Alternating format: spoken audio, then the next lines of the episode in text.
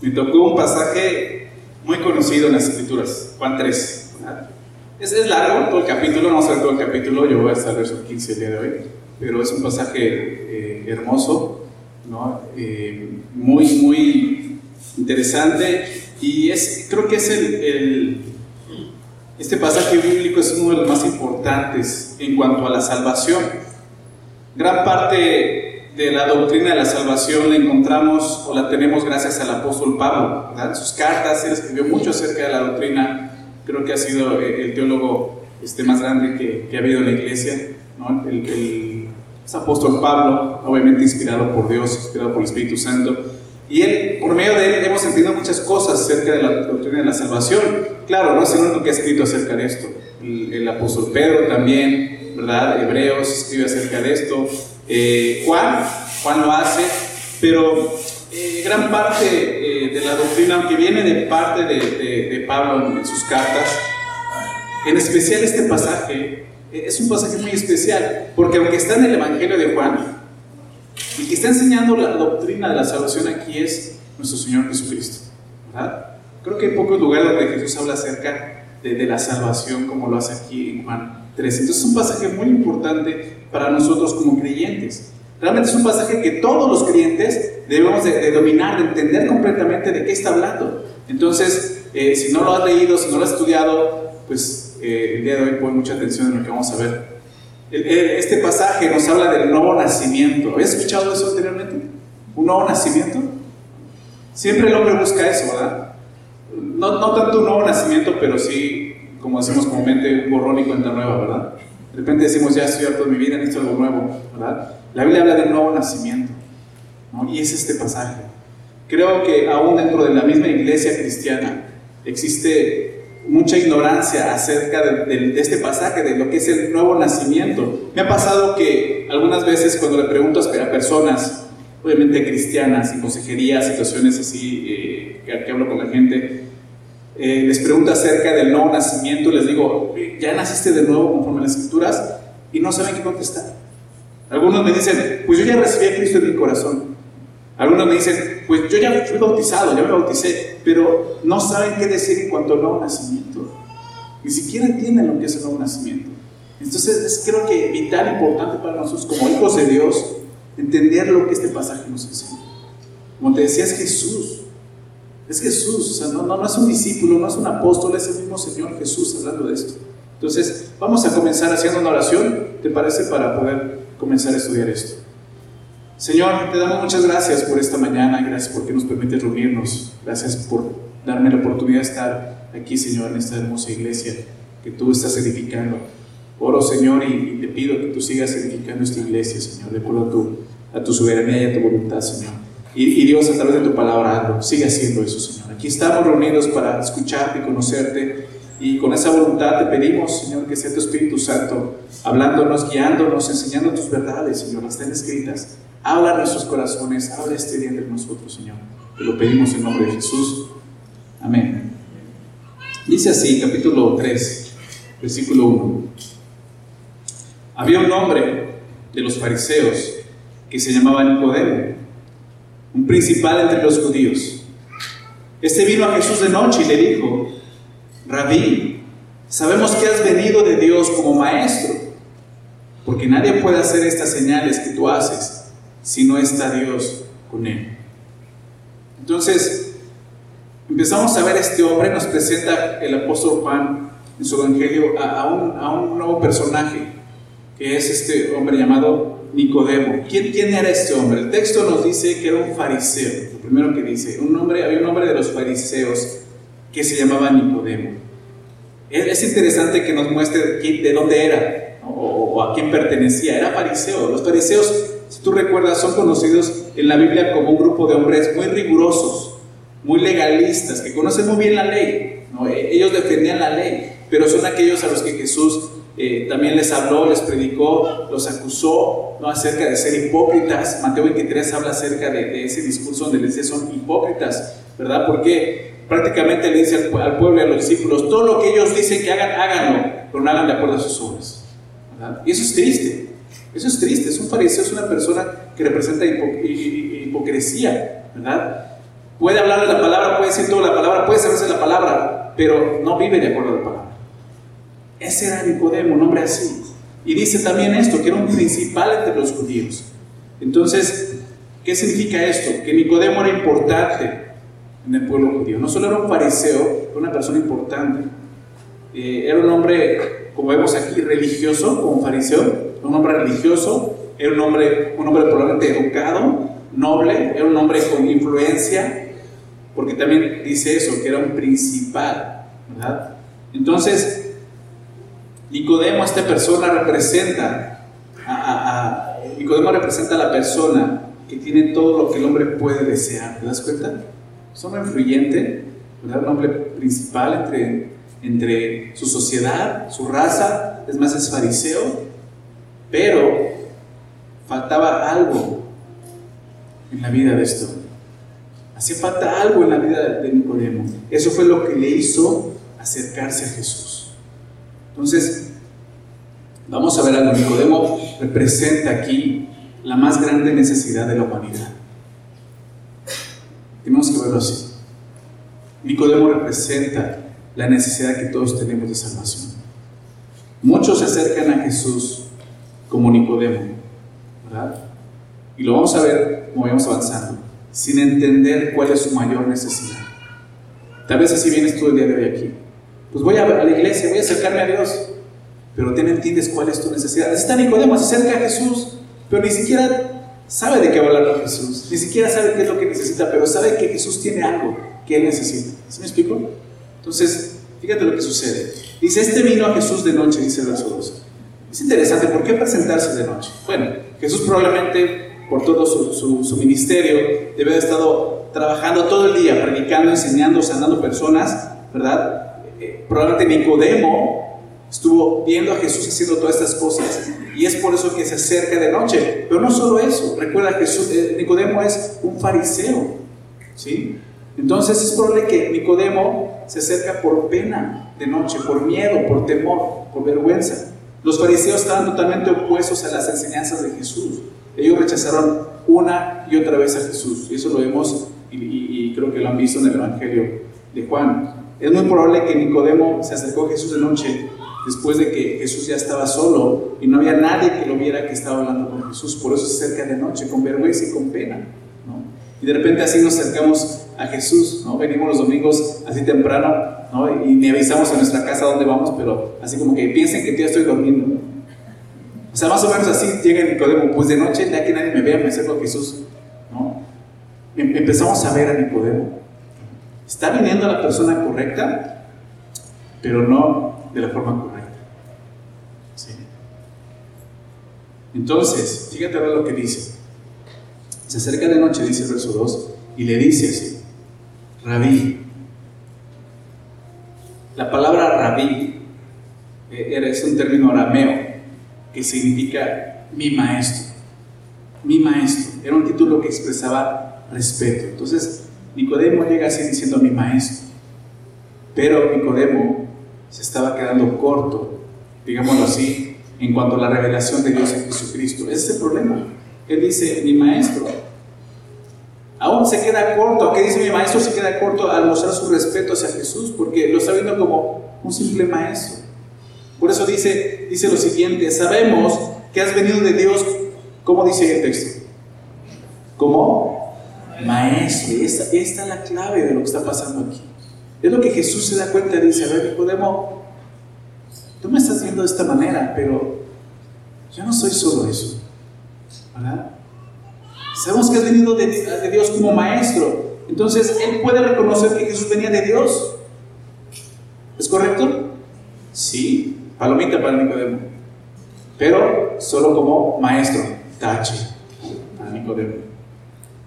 Como muchos el día de hoy, ven a Jesús como un simple maestro, ¿verdad? Como un profeta, como muchos lo vieron en ese tiempo, ah, es un profeta, ¿verdad? Es Elías, ¿no? Todo el mundo ven así, en el espíritu de Elías, e, es, un maestro, ¿no? Es, es un iniciado, como muchos piensan el día de hoy, o sea, es importante este texto. Si tú has venido y, ves a Jesús de esa forma, te estás quedando corto como Nicodemo. Jesús no es un simple, maestro. Es lo que Jesús va a corregir. Entonces Nicodemo continúa diciendo esto. sabemos que venido de Dios como maestro. Dice, porque nadie puede hacer estas señales que tú haces. Entonces Nicodemo reconoce algo. Todo lo que tú estás haciendo, predicando de esa manera, con esa autoridad, enseñando de esa manera, sanando de esa manera, tiene que ser de parte de Dios. Pero dice, pero solo como maestro. En el capítulo 2, vemos la respuesta de los judíos al ver la obra de Jesús, al limpiar el templo. ¿Recuerdan? Fue lo último que estudiaron. Déjame leerlo y regresar un poquito en el contexto. Capítulo 2, en el verso 18. Ahí atrásito. Y si los judíos respondieron y le dijeron, ¿qué fue lo que le preguntaron? ¿Qué señal nos muestras ya que haces esto? ¿Te das cuenta qué era lo que pedían ellos? Señales. Entonces Nicodemo dice, porque nadie puede hacer estas señales que tú haces. Los judíos, en otros lugares vemos cómo Jesús le reprocha eso.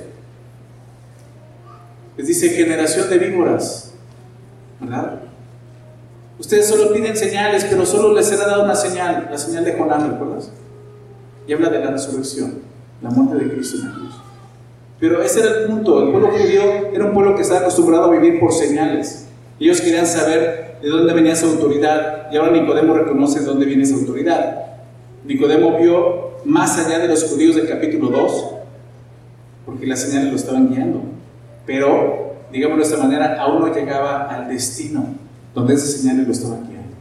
Y eso es lo importante. Si, si solo estás conociendo a Dios por las señales que Él te ha mostrado, estás quedando como Nicodemo, estás quedando corto. A veces venimos y decimos, es que, pastor, tuve un sueño. ¿Qué, señal es esa? ¿Qué significa este sueño que tuve? Y de repente decir, oye, no te quedes ahí. O ven y conoce a Jesús. Ten una relación personal con Él. Es una persona. Es una persona que sí ha dejado señales para el hombre, pero esas, señales son esos señalamientos que te llevan a un destino, a un punto. Y ese destino es Jesucristo. Y conocerlo como quién es Él, su revelación, como la Biblia lo enseña. Nicodemo dice, puras señales. Y se quedaba así, eres un maestro. ¿Por qué? Porque nadie puede hacer las obras que tú haces, no viene de Dios, pero como maestro, no puedo aceptar más que eso. Las señales no son el fin del camino. Ni siquiera el principio. Las señales que Dios te ha mostrado son para llevarte a Jesús y conocerlo a través, a través de Él, conocer a Dios a través de Jesucristo. Déjame leer eh, lo que ocurre en el capítulo 2, lo que venía leyendo después del verso 18, en el verso 21. Él les explica, les dice, mas Él hablaba del templo de su cuerpo. O sea, Jesús eh, le responde, cuando le piden señales, les dice, destruye este templo y en tres días lo levantaré. Ellos dijeron, en 46 años fue dedicado este templo y tú en tres días lo levantarás, pero Jesús dice, no están entendiendo la señal que le estoy dando. Él hablaba del templo de su cuerpo, por tanto, cuando resucitó entre los muertos, sus discípulos se acordaron, verso 22, que había dicho esto y creyeron las escrituras la palabra que Jesús había dicho. Y fíjate que dice verso 23. Estando en Jerusalén en la fiesta de la Pascua, muchos creyeron en su nombre, viendo qué cosa? Las señales que él hacía. Y es interesante porque dice, muchos creyeron por esas señales. Pero ve lo que dice el verso 24. Pero Jesús mismo no se fiaba de ellos, porque conocía a todos. Y no tenía necesidad de que nadie le diese testimonio del hombre, pues él sabía lo que había en el hombre. Entonces Jesús sabía que su fe no había llegado al punto correcto, al destino de ver a Jesús como quien es. Eso es lo que estaba pasando con Nicodemo. Realmente eso es lo que nos introduce en el contexto a la historia de Nicodemo.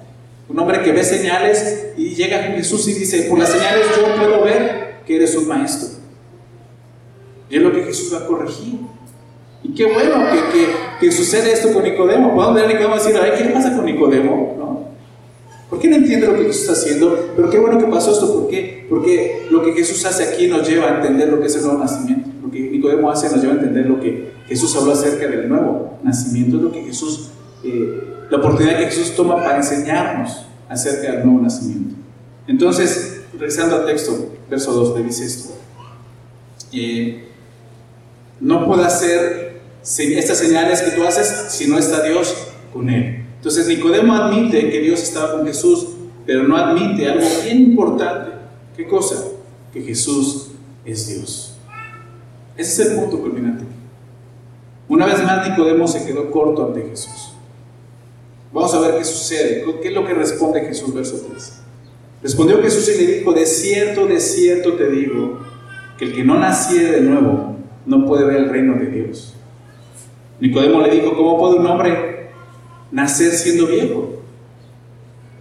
¿Puede acaso entrar por segunda vez en el vientre de su madre y nacer?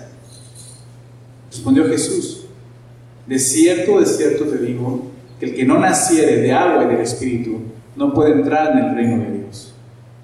Lo que es nacido de la carne, carne es, y lo que es nacido del Espíritu, Espíritu es. No te maravilles de que te dije, os es necesario nacer de nuevo. Y aquí vemos a Jesús hablando acerca del nuevo nacimiento. Dice el verso 3, respondió Jesús. Y me gusta ver cómo reacciona Jesús ante las palabras de Nicodemo. Primero que veo es que Jesús le responde, para empezar. Jesús no le ignora. Así como que, a ver, ¿vienes de los fariseos? No quiero verte, ni te voy a hablar porque eres mi enemigo. No, no le ignora, no le da el avión, se toma su tiempo y le responde. Jesús, y, lo que hace Jesús es importante porque Jesús va directamente al grano. Jesús sabía lo que quería Nicodemo y sobre todo lo que Nicodemo necesitaba. Y por eso le contesta así, de cierto, de cierto te digo, el que no nace de nuevo no puede ver el reino de Dios. Es muy interesante porque viene Nicodemo, se presenta con Jesús, le dice, a ver, sabemos que tú vienes de Dios por las señales que haces, pero eres el maestro. Y Jesús inmediatamente, inmediatamente le contesta esto, necesitan nacer de nuevo. Podemos pensar, ¿qué tiene que ver eso? Pues mucho, porque es lo que está pasando. Nicodemo necesita nacer de nuevo. Como todo ser humano, toda persona que llega a esta tierra necesita nacer de nuevo. Por eso Jesús le dice así, de cierto, de cierto te digo. ¿Has escuchado cómo Jesús usa esa frase? De cierto, de cierto te digo siempre me llama la atención ¿no? cuando usted decía, ¿por qué Jesús usa esa frase? Porque, digo, si Jesús dice algo, no es que esté mintiendo, ¿verdad? Sabemos que si Jesús habla, es la verdad. Pero ¿por qué el énfasis de cierto, de cierto? Esas palabras muestran un fuerte énfasis, porque Jesús está a punto de decirle a Nicodemo algo de suma importancia. Siempre que veas esas palabras de Jesús, de cierto, de cierto, pon mucha atención. Es algo bien importante que Jesús le está dando énfasis. Y Jesús le dice eso. Recuerda que Nicodemo, recordemos que él representa la mayor necesidad del hombre. Por lo tanto, lo que Jesús va a decir es de suma importancia para todos los hombres, para todos nosotros. El que no naciere de nuevo, ¿qué dice Jesús? No puede ver, ¿qué cosa? El reino de Dios. ¿Te das cuenta de eso?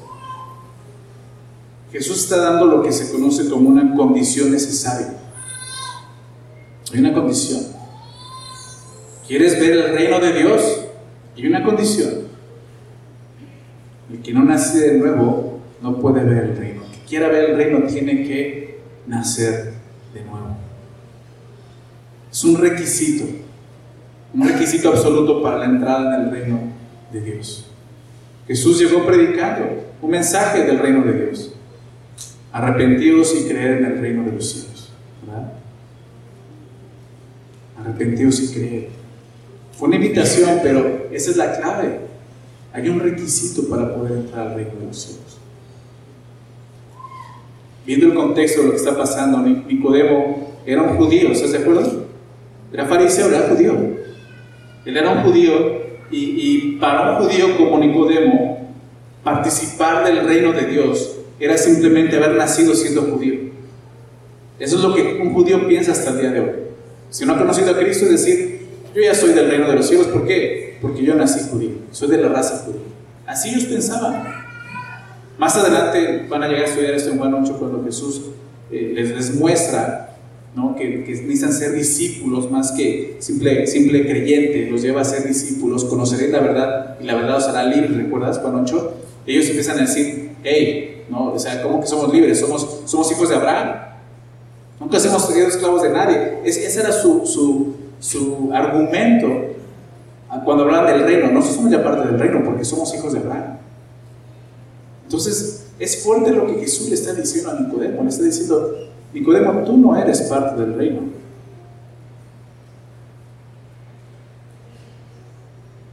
Pero me gusta que Nicodemo nos ofende como los judíos del Juan 8. Nicodemo está atento a lo que Jesús le está diciendo. Jesús con estas palabras derriba esa confianza que los judíos tenían o tienen aún. El reino de Dios estaba tan lejos de Nicodemo como el de cualquier otro hombre sin Cristo. Es necesario, porque Jesús lo dice así, es necesario tener un nacimiento espiritual. Es necesario nacer de nuevo. Hemos nacido una vez de la carne, separados de Dios. Pero si queremos conocer la bendición y el gozo de vivir en comunión con Dios, tenemos que nacer de nuevo del Espíritu. Es lo que Jesús está diciendo aquí. Verso 4 le dice Nicodemo, cuando le dice que necesita nacer de nuevo, ¿cómo puede un hombre nacer siendo viejo? ¿No? ¿Puede entrar ¿Puede, acaso entrar por segunda vez en el vientre de su madre y nacer? Suena una pregunta tonta, como absurda. ¿Cómo crees, Nicodemo, que va a pasar algo así? Puede sonar así una pregunta tonta, pero para Dios no hay preguntas tontas. Dios quiere revelarse en nuestras vidas. Y cualquier pregunta, por más tonta que pueda sonar, si es sincera, Dios quiere contestarla. Y es lo que Jesús hace. Verso 5, respondió Jesús, de cierto, de cierto te digo. La segunda vez que hace esto Jesús, de cierto, de cierto te digo. Entonces, pon mucha atención a lo que Jesús está diciendo. Prácticamente lo que le está haciendo a Nicodemo, pon atención a lo que te estoy diciendo.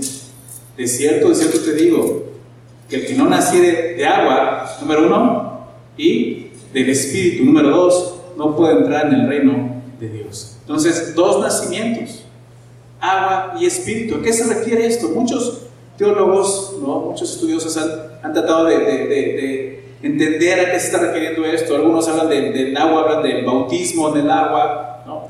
Creo que la Biblia se interpreta a sí misma y creo que el texto es muy claro lo que está diciendo. El siguiente verso nos explica estos dos nacimientos.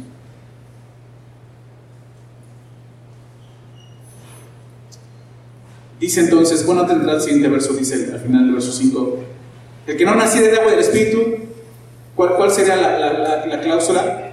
No puede entrar en el reino de Dios. Cantar. ¿Verdad? Recordemos quién está hablando. ¿Quién está diciendo estas palabras? Jesús. Jesús. Jesús dice, el que no naciera de agua del Espíritu no puede entrar en el reino de Dios. Es imposible, es lo que Jesús, ver el reino y entrar en el reino a menos que uno nazca de nuevo, que haya un nuevo nacimiento. Nicodemo se acerca a Jesús sabiendo que tiene una necesidad. Como muchos un día nos acercamos a Cristo, con mucha necesidad, pero no sabemos cuál es nuestra mayor necesidad.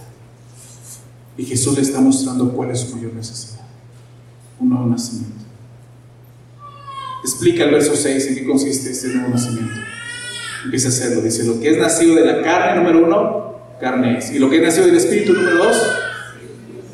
Ahí vemos, agua y espíritu es esto, carne y espíritu. ¿A qué se refiere? Los dos nacimientos que conocemos. Nacer en la carne, nacer físicamente. ¿Por qué en agua? Porque yo lo pienso así, porque venimos, nacemos y crecemos, ¿no? Antes de llegar a esa tierra, en el vientre de nuestra madre, que es agua, ¿verdad? Está hablando de nacimiento carnal, físico, que todos los que estamos aquí lo hemos experimentado, ¿no es así? ¿O alguien nació de forma diferente? Todos hemos experimentado ese nacimiento, ¿verdad? Empezamos a experimentar un nuevo nacimiento que dice que es del Espíritu. Lo que es nacido del Espíritu, Espíritu es. Entonces aquí claramente vemos los dos, los dos nacimientos. La Biblia me habla de eso, de un nuevo nacimiento en el Espíritu. ¿Por qué? Porque cuando una persona nace físicamente en la carne, nace muerta espiritualmente. ¿Por qué? Efesios capítulo 2 nos dice que estamos muertos en delitos y pecados antes de conocer a Cristo. Así vivíamos, todo ser humano nace así, muerto en el espíritu. ¿Por qué? Porque hemos heredado una naturaleza, como dice Romanos 5 de Adán, ¿recuerdas? Una naturaleza, así nacemos. Todo ser humano que nace en esta vida, por muy bello que se vea y muy bonito que se vea un bebé así, es un pecador. Es una persona que espiritualmente está muerta. Su gran necesidad es nacer de nuevo en el espíritu. ¿Sí? es lo que Jesús nos está enseñando aquí. Entonces, dice el verso 7 de Juan 3, no te maravilles. No te maravilles de que te dije, José es necesario hacer hermano. Entonces Jesús le dice, Nicodemo, tienes por qué sorprenderte de lo que te estoy diciendo, porque Nicodemo está sorprendido. O sea, ¿y cómo pasa eso, Jesús? O sea, otra vez tengo que entrar en el vientre de mi madre y volver a nacer.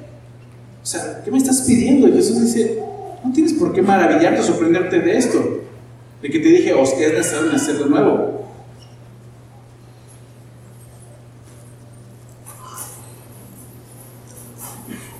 ¿Por qué le dice esto? Adelante lo vamos a ver, le explica por qué. Él es un maestro de la ley, es un fariseo. Pero vuelve a hablar de esto, os es necesario nacer de nuevo. Si no naces espiritualmente, no eres un cristiano, así de sencillo por mucho que digas que eres cristiano, que, naciste en una familia cristiana, de cuna cristiana, si no hay un nuevo nacimiento, no eres cristiano. Aquellos cristianos que dicen, no, yo soy cristiano de cuna cristiana, es como los judíos que dicen, yo soy de raza judía, entonces yo ya, ya la libré. ¿No? Aquí nos está enseñando que es personal. La salvación es personal. Uno nace de nuevo individualmente, no naces en familia su nuevo nacimiento. Cada uno tiene que tener ese nuevo nacimiento. Tiene que haber un, nuevo nacimiento, eso es lo que Jesús dijo, es una condición que nadie puede brincar. Nadie nace siendo cristiano. Nadie llega a este mundo estando ya incorporado al reino de Dios. Esto es nacer de nuevo conforme a las escrituras. Hoy en día, y te lo digo en serio, lo he visto, puedes encontrarte con diferentes tipos de cristianos. Los religiosos, los legalistas, los libertinos, los que leen la Biblia, los que no leen la Biblia, los que son buena onda, los que son mala onda. Pero el único tipo de cristiano que entra en el reino de Dios es el cristiano que ha nacido de nuevo. Porque Jesús hizo del nuevo nacimiento una condición necesaria, como vemos aquí en el texto. Es necesario es necesario, es necesario Y Jesús ahora en verso 8 empieza a explicar a qué se refiere. Va a empezar a explicar esto. Dice el verso 8, el viento sopla de donde quiere y oye su sonido, mas ni sabes de dónde viene ni a dónde va. Dice, así es todo aquel que es nacido del Espíritu. Y dices, no entendí nada. Estamos como Nicodemo meterse a tratar de interpretar lo que está diciendo es un rollo. Simplemente te voy a decir esto. Cuando la palabra viento es el término griego neuma, y el que usa aquí, que también se traduce como espíritu, ¿no? Esa, esa palabra neuma, espíritu. Entonces el, espíritu sopla donde quiere y oye su sonido, más ni sabes de dónde viene ni a dónde va. Dice, así es todo aquel que ha nacido del espíritu. Entonces Jesús prácticamente le está diciendo a Nicodemo, tal vez no entiendas todo con respecto al viento, ¿verdad? pero sí puedes ver sus efectos. ¿Estás de acuerdo? Ahora no conocemos, pero sentimos el viento, ¿verdad? Sentimos el aire cuando hace un calor así feo, estamos con el abanico, ¿verdad? Y llega el aire, no, síguele hermano, no se Están los abanicos y digo, pero ahora échale para acá. Sentimos el aire como pasa y el viento pasa y dices, ay, qué refrescante viento, ¿verdad? Pero no te pones a examinar por qué lo hace, por qué corre ese sentido, por qué con esa velocidad. Es lo que Jesús está diciendo aquí. Podemos ver los efectos del viento. Y lo mismo es con la persona que ha nacido del Espíritu. Pues empezar a explicar esto es difícil, pero dice, dice Jesús, simplemente ve el efecto que produce el haber nacido de nuevo. Jesús quería que Nicodemo supiera que no tenía que entender todo acerca del nuevo nacimiento para experimentarlo. Porque mucha gente viene así. A ver, explícame bien eso, porque no, no, dice Jesús, no no no es tan, no es tan complicado. Es muy sencillo. Nicodemo responde, verso 9, y le dijo, ¿cómo puede hacerse esto? Respondió Jesús y le dijo, ¿eres tú maestro de Israel y no sabes esto? De cierto, de cierto te digo, que lo que sabemos hablamos y lo que hemos visto testificamos y no recibido tu testimonio. Si os he dicho cosas terrenales y no creéis, ¿cómo creeréis si os dijera las celestiales? Nadie subió al cielo, sino el que descendió del cielo, el Hijo del Hombre, que está en el cielo. Entonces Nicodemo vuelve a preguntar, ¿no? ¿Cómo puede hacerse esto? Y, me gusta que Nicodemo es persistente. Porque muchos ya llegan al, verso 6 y ya dicen, no, pues no lo entendí, por ahí me quedo como estoy. Pero Nicodemo sabe que tiene una gran necesidad. Una gran necesidad. Si de vienes con esa necesidad, pon atención a lo que sigue.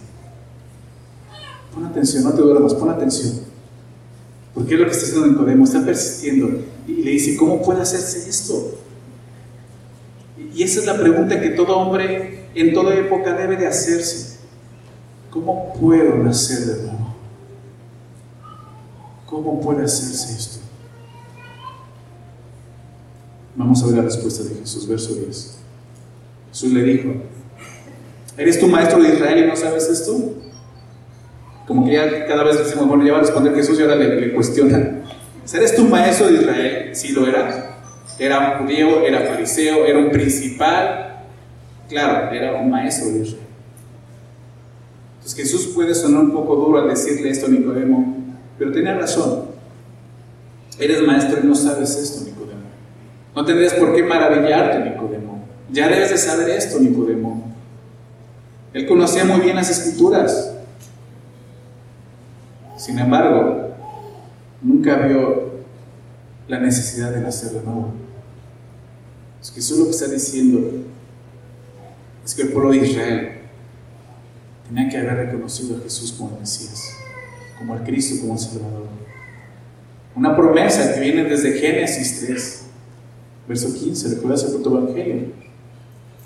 Algo que ya conocía Nicodemo, pero no pudo ver que Jesús era el Mesías, el Cristo tan esperado, su Salvador, que iba a traer un nuevo nacimiento. Muchos pasajes del Antiguo Testamento hablaban no exactamente del nuevo, nacimiento, pero sí nos hablan del nuevo pacto, por ejemplo, Jeremías 31. ¿verdad? Entonces Jesús le dice, eres maestro, pero no sabes estas cosas, Nicodemo. ¿Qué fue lo que pasó con Israel? Comenzamos estudiando eso, Juan 1, 11. A lo suyo vino y los suyos quisieron, no la recibieron. ¿Por qué? Por esto. Porque conocían la escritura, se la sabían, eran maestros, pero no pudieron ver al Hijo de Dios, el Mesías esperado, no pudieron verlo. ¿Te das cuenta? Puedes tener muchos años como cristiano, conocer mucho de la Biblia, pero puedes estar como Nicodemo, sin ver cuál es realmente tu gran necesidad. Es un nuevo nacimiento. Eso es lo que está pasando aquí. Esa es la condición de la mayoría de los judíos el día de hoy. Y no solo de los judíos, personas que conocen la escritura como muchos teólogos, pero no han entendido cuál es su mayor necesidad. Es esta, nacer de. Verso 11.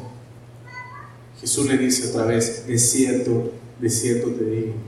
Y lo que sabemos hablamos, y lo que hemos visto, testificamos.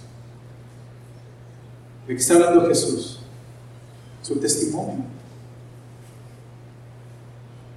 O Nicodemo vio a Jesús con las señales, su predicación, la autoridad con la que hacía. Acaba de limpiar el templo, ¿recuerdas? Vio todo eso. Y Jesús dice, ya di testimonio de quién soy, pero no lo recibe. Lo que sabemos hablamos y lo que hemos visto, testificamos. Juan el Bautista dio testimonio. Los discípulos dieron testimonio. Jesús dio testimonio, pero los judíos no recibieron su testimonio. Eso es lo que Jesús está diciendo aquí, Nicodemo. Y no recibí nuestro testimonio. El testimonio que Jesús dio a todos los hombres va más allá de ser un simple maestro. Que era lo que Nicodemo decía, ah, pues eres un maestro. Como muchos ven Jesús el día de hoy, eres, desde el principio, es un iniciado, un Illuminati. Ya se le ponen nombres bien raros. Y Jesús dice, no, yo no te he dado solo ese testimonio. El reproche de Jesús a Nicodemo es que no está recibiendo su testimonio correctamente. Su testimonio muestra que Jesús es el Hijo de Dios, que Jesús es el Salvador del mundo, que Jesús es Dios. El mayor problema del hombre es este que presenta Nicodemo en un principio. El querer los beneficios de Dios, pero sin Dios. Me cae bien Jesús, buena onda, me cumple lo que quiero, pero decir que Él es Dios, no, déjalo como maestro. ¿Sabes? Mucha gente piensa así de Jesús. Es un error. Su mayor necesidad no va a ser cubierta hasta que reconozca quién es Jesús realmente. Jesús es Dios. El nuevo nacimiento ocurre cuando creemos en el testimonio de Dios. Si ustedes están estudiando navegantes, el primer versículo que se aprende en navegantes es seguridad de la salvación. Creo que ya lo cambiaron, ya no seguridad, ya es este, garantía o algo así. Primero de Juan 5, 11 y 12. Y ese es el testimonio, fíjate lo que dice, solamente el testimonio de Dios. Y dice, y ese es el testimonio. ¿Recuerdan? Ya se me olvidó. Que Dios nos ha dado vida eterna. Y esta vida está en quién? En su Hijo. No en un maestro. Este está en su Hijo. El que tiene al Hijo, ¿qué tiene? Y el que no tiene al Hijo de Dios no tiene la vida. Tan, Es el testimonio de Dios. Es lo que Jesús dice. ¿Verdad? Es lo que le está diciendo aquí. Lo que sabemos hablamos, lo que hemos visto testificamos. Y no reciben nuestro testimonio. Si os he dicho cosas terrenales, verso 12, y no las entienden, dice así. Dice así, pregunto. Lee tu Biblia, dice, si os he dicho cosas terrenales y no las entienden, dice así. Dice, y no las creéis. ¿Cómo creeréis si os dijere las cosas celestiales? Jesús no dice, no las entienden, dice, no las creen. El problema del hombre no es entendimiento, es fe. ¿Sí lo ven? Parte del problema de Nicodemo y hombre del día de hoy es que quieren entender primero para poder creer. Pero Dios solo pide que creas, que le creas. No, no quiero que, que me malinterpretes. Creo que es importante tener comprensión y entendimiento.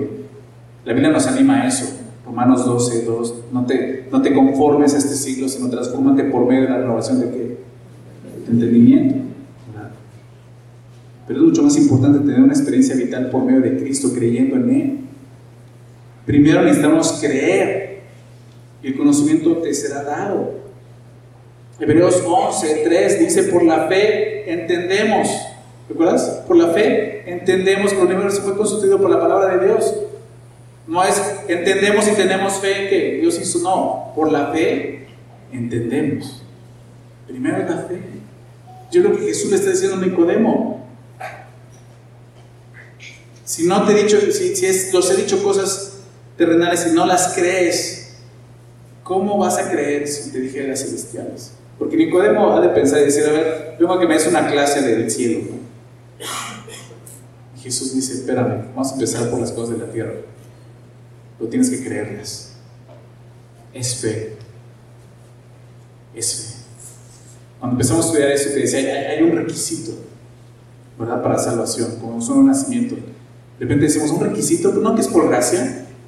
Sí, pero es por medio de qué, ¿te acuerdas? Efesios 2.8. Por medio de la fe.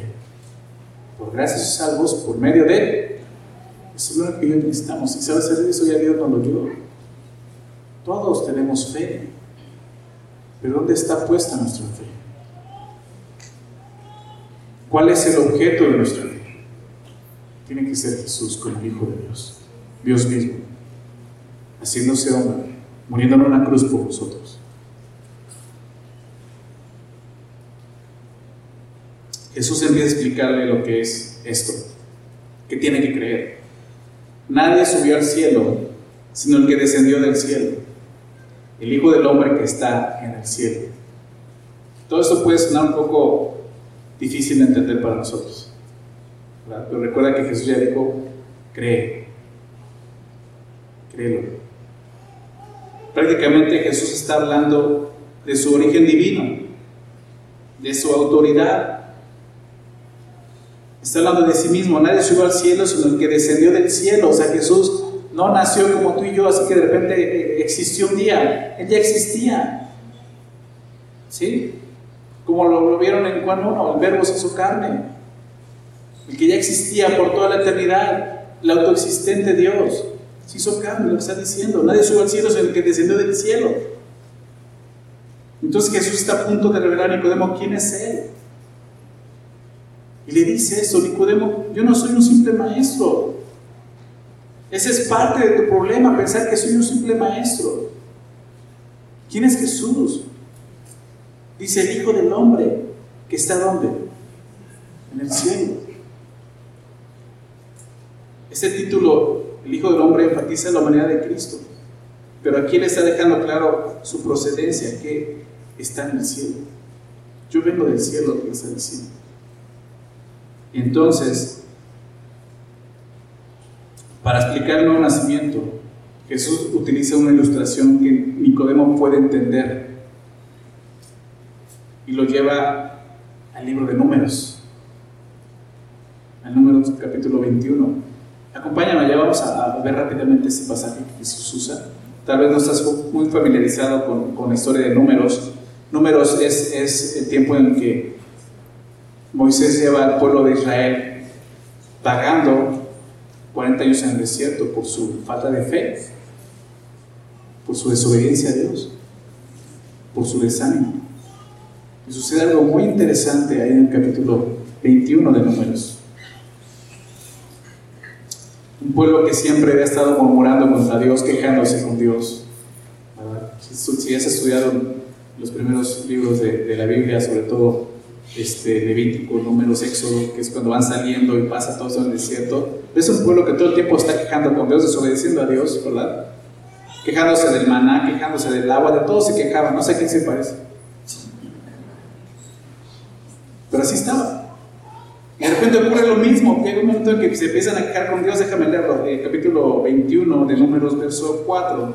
Después partieron del monte de Or camino del Mar Rojo para rodear la tierra de Edom y se desanimó el pueblo por el camino y habló el pueblo contra Dios y contra Moisés. ¿Te das cuenta? ¿Por qué nos hiciste subir de Egipto para que muramos en este desierto? O sea, se olvida de dónde lo sacó, de la esclavitud, pero bueno. Pues no hay, no hay pan ni agua y nuestra alma tiene fastidio de este pan tan liviano.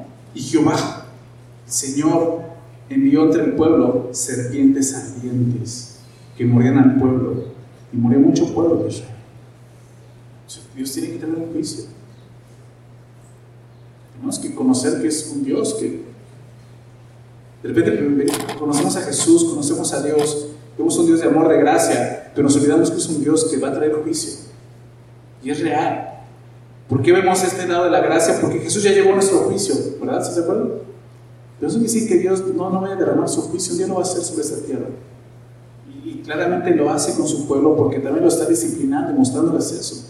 Mucho pueblo murió Israel. Entonces, el pueblo vino a Moisés y dijo, hemos pecado por haber hablado contra Jehová y contra ti. Ruega a Jehová que quites de nosotros estas serpientes.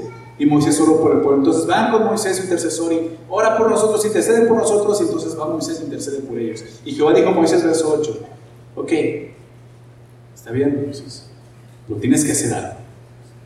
Esta vez no va a ser tan simple como que, ok, ya quito las serpientes. Voy a enseñarles algo importante. ¿Por qué? Porque el pueblo tiene que tener fe en que Dios está haciendo algo. Jehová dijo a Moisés, verso 8, hace una serpiente ardiente y ponla sobre un asta. Y cualquiera que fuere mordido y mirare a ella, ¿qué va a pasar? Vivirá. O sea, que, Dios no quita las serpientes. Dios le dice, es una serpiente. Vamos a ver una serpiente de bronce cuando se refiere ardiente. Ponla sobre un asta en medio del campamento, donde todos puedan verla. Aquellos que sean mordidos por la serpiente, ¿qué van a tener que hacer? Solamente voltear a ver la serpiente y van a vivir. Entonces, verso 9, Moisés hizo una serpiente de bronce y la puso sobre un asta. Y cuando alguna serpiente mordía a alguno, miraba la serpiente de bronce y ¿qué pasaba? Y vivía. Increíble, ¿no? O sea, el día de hoy, si te muerde una serpiente venenosa, ¿qué vas a hacer? O sea, yo hice un antídoto. ¿no? que un doctor te diga, ah, pues mira esa bocina y con eso vas a hacer salud. No, no, no, no, doctor. O sea, tengo un antídoto porque tengo un veneno dentro de mi cuerpo y me está matando. ¿Estás de acuerdo? Muchos científicos podrían pensar de esa manera. Muchos pueden decir, ¿sabes qué? Eso es absurdo, Moisés. Yo necesito un antídoto. Pues hay veneno dentro de mí. O sea, voltear a ver una serpiente que acabas de hacer, eso aquí me va a ayudar. Pero Jesús dijo, aquí que, que voltee a ver la serpiente, ¿qué va a pasar? Va a vivir. ¿Qué es, lo que, ¿Qué es lo que Dios estaba demandando de su pueblo en ese momento? ¿Qué es lo que le estaba pidiendo? Fe, ¿te das cuenta? Solo es eso. Y es lo que Jesús usa regresando a Juan. Dice en el verso 14, Juan 3, 14, como Moisés levantó la serpiente en el desierto.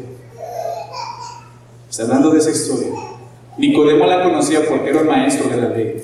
Sin duda conoce esa historia. Le dice, así como Moisés levantó la serpiente del desierto, así es que cosa necesario. Ya vimos dos necesarios, el nuevo nacimiento, pero aquí habla de algo necesario. Que el Hijo del Hombre sea qué cosa levantado para que todo aquel que en él cree no se pierda, mas tenga vida eterna. Está hablando de la cruz. Jesús dice necesario. Lo que tú y yo no podíamos hacer para Dios era necesario. Da su vida, morir en la cruz por nosotros. ¿Te das cuenta? Jesús dice, Nicodemo, te es necesario hacer esto, pero a mí me es necesario hacer esto. Llevar tu pecado en esa cruz. Por eso dice, así como Moisés levantó la serpiente en el desierto. Esta era una serpiente de bronce en la que eh, en, la Biblia el bronce, si recuerdas, es un símbolo de juicio y la serpiente es un símbolo de pecado. Entonces está representando eso. Lo que, lo que Jesús dice a Nicodemo, ¿por qué te maravillas, Nicodemo? Hay muchas historias que son una sombra, como dice Hebreos, pero yo soy el cuerpo. Es una sombra de lo que iba a venir, pero yo ya estoy aquí, Nicodemo. Esa serpiente que se fue levantada es la representación de lo que yo voy a hacer en esa cruz por ustedes. El juicio de Dios, el pecado, va a ser cargado sobre mí. Y solo tienes que creer en eso, que eres un pecador. Que tu pecado merece el juicio de Dios. Pero que yo lo llevé en la cruz por ti. ¿Sí se dan cuenta? Ese es el nuevo nacimiento. Cuando crees con todo tu corazón quién es Jesús, pero primero tienes que entender quién eres tú, un pecador. No puedes salvarse a sí mismo. Por muy fariseo, muy noble que seas, muy principal, Nicodemo, no puedes salvarte. Necesitas un Salvador. El Salvador es Jesús. Así es necesario, le dice, que el Hijo del Hombre sea levantado.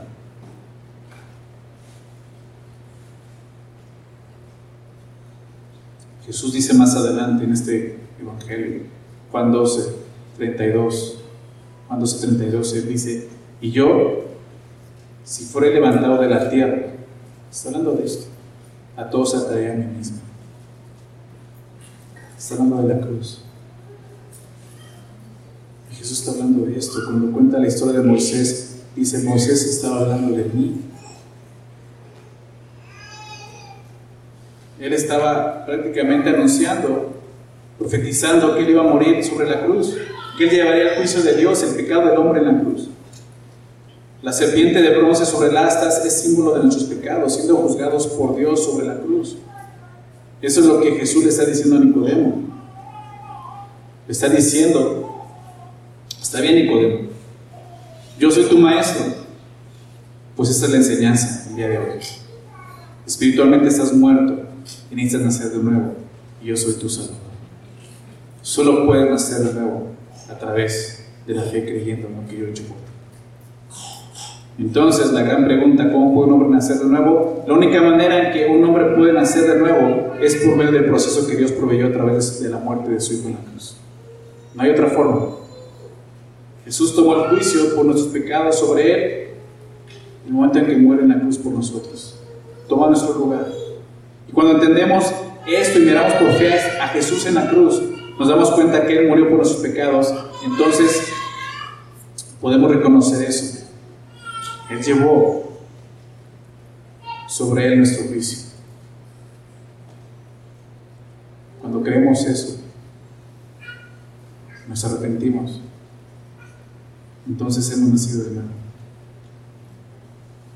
Muchos de los hombres, regresando a la historia en el desierto de Israel, muchos de los hombres del pueblo de Israel murieron no por el veneno, sino porque no volteaban a ver a la serpiente en el astro. Como muchos heridos siguen muriendo. Sabes, hay un veneno dentro de nosotros, espiritual, que es pecado. Y todos, todos hemos sido mordidos por esa serpiente. Todos tenemos ese veneno dentro de nosotros. Y solo hay un antídoto en la cruz. Voltear a ver la cruz por fe y creer lo que Jesús hizo por nosotros. Muchos de ellos murieron por no creer lo que Moisés dijo. Y Jesús le dijo lo mismo a Nicodemo, solo tienes que voltear a ver la cruz y creer que por medio de ese sacrificio tú puedes vivir. Lo increíble es que muchos el día de hoy siguen muriendo simplemente por no voltear y creer en el sacrificio de Cristo. Isaías 45, 22. Isaías 45, 22. Dice así una profecía acerca de Jesús.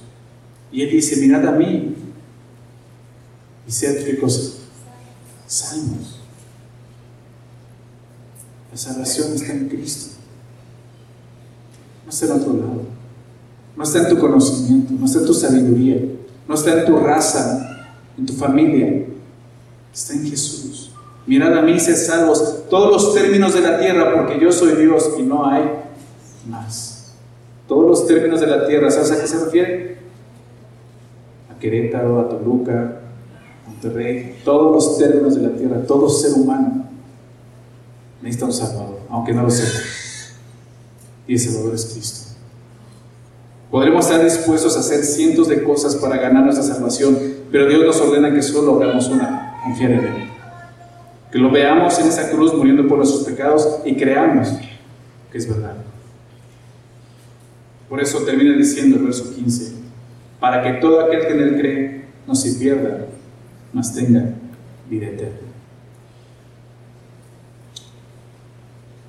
Vida eterna, un nuevo nacimiento. ¿Quieres vida eterna? Necesitas nacer de nuevo. Necesitas nacer de nuevo.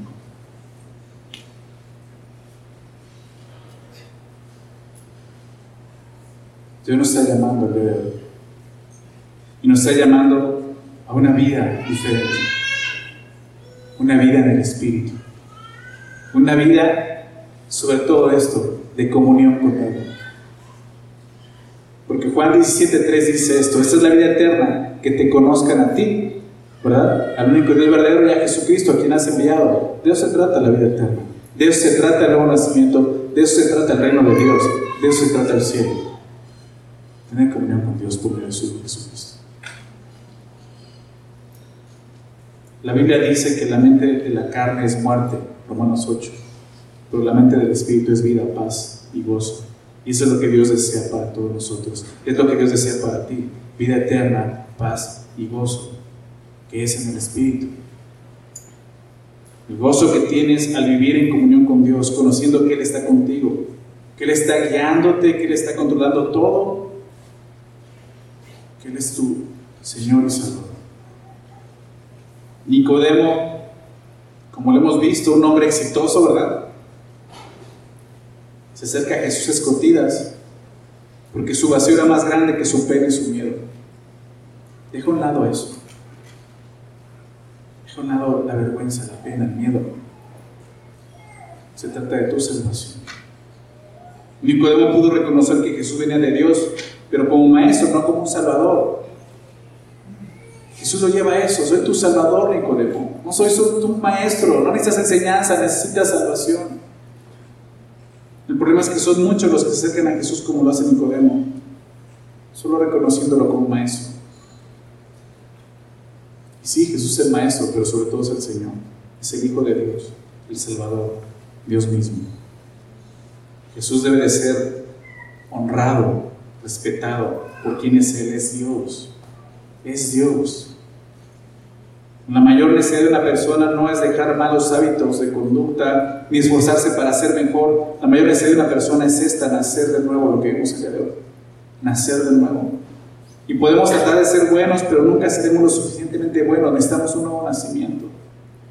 A lo mejor te has encontrado así. Yo vengo a la iglesia, trato de de escuchar y trato de obedecer lo que Dios me dice, pero no puedo, no puedo, no puedo. Necesitas nacer de nuevo. Necesitas el poder del Espíritu Santo en tu vida. Eso ocurre cuando uno nace en el Espíritu, nace de nuevo. Si tú quieres ver y vivir esa dimensión del reino de Dios, se requiere esto, lo que vemos hoy, un nacimiento espiritual. Por lo tanto, necesitas nacer de nuevo. Eso es lo que nos enseña este pasaje. Muy importante, ¿te das cuenta? Un nuevo nacimiento. Puedes decir al principio, salvación, como que no hay salvación, claro, la salvación de Dios a través de su Hijo Jesucristo. Para muchos es difícil de entenderlo, pero es muy sencillo de creer. Y no que Dios nos pide, solo cree eso. Vamos a hacer oraciones por eso. Vamos a orar. Señor, te damos gracias por tu palabra, por bendecirnos este día. En este pasaje hermoso, Señor, del nuevo nacimiento. Gracias por lo que tú nos has mostrado el día de hoy. La mayor necesidad que tiene cada ser humano, todo hombre que ha pisado esta tierra es esta, nacer de nuevo. Señor Jesús, fuiste muy enfático con esto en podemos. De cierto, de cierto te digo, una y otra vez, era necesario que él entendiera su gran necesidad, como el día de hoy es necesario para nosotros entender cuál es nuestra gran necesidad. Señor, no es, no es un mejor trabajo, no es tener una familia, no es un mejor estatus.